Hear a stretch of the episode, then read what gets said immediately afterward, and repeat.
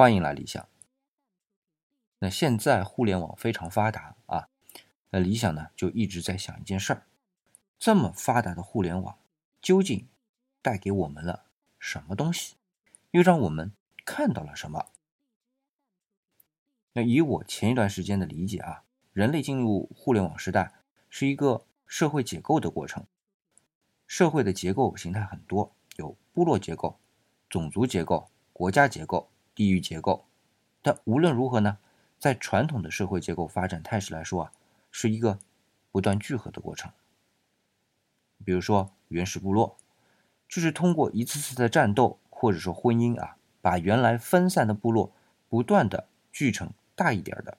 比如说像西方的城邦，或者像中国的城邑，然后呢，再由这些城邦或者城邑啊聚合成国家，或者说帝国。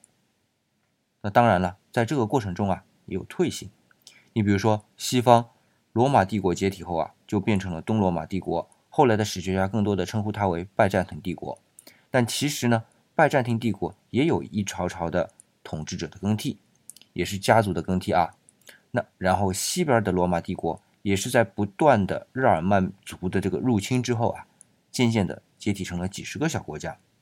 而且这里要说明啊，这些国家用更确切的词啊，叫做。领地主，原来在罗马帝国时期形成的共同认同的教义呢，连同着教廷，因为是共同认同的嘛，所以呢就独立出来，成为后来的罗马教廷。那其实罗马教廷本身也是有领地的，所以它既是领地主，也是宗教的代表。而且这个代表是因为得到了分裂开的各个领地主以及领地主以内人民的共同的认同啊，而成为。跨领地的宗教代表。那说到这里呢，就引出另外一个聚合的过程啊，就是人们思想的聚合的过程。我们拿基督教来作为例子啊，最早在迦南这个地区以东啊，有好几支游牧民族，趁埃及虚弱嘛，就占领了迦南地区。那虽然啊，这些部落被埃及人称为是希伯来人，意思是从大河彼岸来的人嘛，大河就是幼发拉底河啊。那这些游牧民族本身可能没什么血缘关系，但是因为抢到了别人的地盘，那自然别人总想拿回来嘛，所以整天就处于被打的情况下，那就自然而然的抱团起来了，还不断的向西向南迁徙，最后啊，甚至还得到了埃及法老的赏识。不过呢，好景不长，老法老一死，新法老就不待见他们了，各种挤兑啊，那最后熟悉的。摩西的故事就上演了啊！摩西带领已经抱团的希伯来人回到了迦南。哎，故事中间呢是摩西接受了神的赐予，赐予的是法律啊。那先不谈真实性，这个呢有待商榷。但是可以肯定的是啊，在这样的情况下，原来各不相干的部落就联合在了一起，这样各部落各自原始宗教，再加上迦南地区的原始宗教啊，就结合在了一起，成为了早期的犹太教。那然后犹太教里的一支啊，叫做埃塞尼派，那另外还有三派啊，叫萨都该派、法利赛派和分瑞党。那埃塞尼派呢，就向西进入到了罗马帝国进行布道，因为和当时在罗马的原生的罗马教啊有非常大的冲突，而备受打击。在这个过程中啊，这一支呢就被迫发展出自己的教义，也就成为今天人们熟知的基督教。那最终呢，就受到了。罗马统治者的认可和罗马教相结合，成为了罗马天主教。那刚才说了啊，罗马天主教中的基督教算是主线啊，其实也不能都算啊，但至少今天的称呼主要是从这个教义来的，就算是主线吧。但是呢，它是和罗马教结合而来的。那罗马教本身又是什么呢？罗马教很复杂啊，罗马人本身也是和希伯来人一样。也是有很多的部族啊融合在一起的结果，他们的宗教也就很多样化啊。因为从他们自身的壮大，就是通过战争占领别人的人口，然后呢，采用我称之为马赛克的方式啊，把各个城邦通过财政的手段联合在一起，然后宗教上就各自为政，相互掺杂嘛。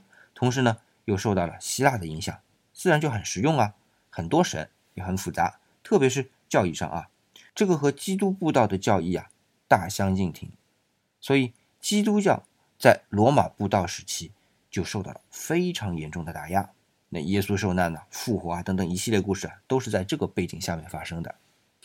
但是基督教正因为受打压嘛，所以只能从底层的人民，甚至是不能称为人民啊，因为在罗马，人民必须是自由民或者以上的阶层，所以很多时候基督教在罗马的布道对象甚至是奴隶。这对于后来基督教在罗马被认可的意义太重大了，因为基督教有了强大的群众基础，那前提也是适合嘛。所以在君士坦丁大帝时期啊，为了争取当时已经规模相当宏大的基督教会的支持，哎，就颁布了米兰敕令，使得基督教正式成为受罗马政府认可的宗教。这还不止啊，再往后七十年，哎，不到一点的时间里吧，他因为一神教的宗旨嘛，那表现出来那种内在的统一性啊，让狄奥多西一世再次颁布敕令，让基督教呢正式成为了罗马帝国的国教。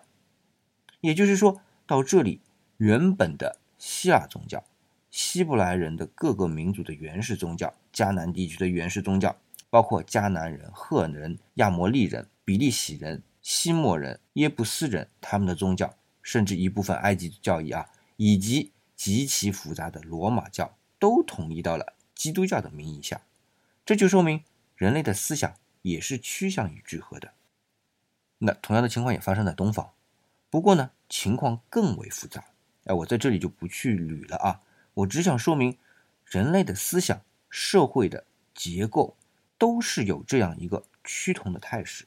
虽然我们也会看到退行啊，比如说罗马帝国的解体、基督教的分裂，然而呢，在方向上并没有太大的改变。但是到了互联网时代，似乎一切都变了。这个变化呢，还有一些小起伏。那究竟是什么情况呢？我们啊，下期接着讨论。今天的节目呢，就先到这里，感谢您的捧场，也欢迎你关注理想主义公众微信号。再见。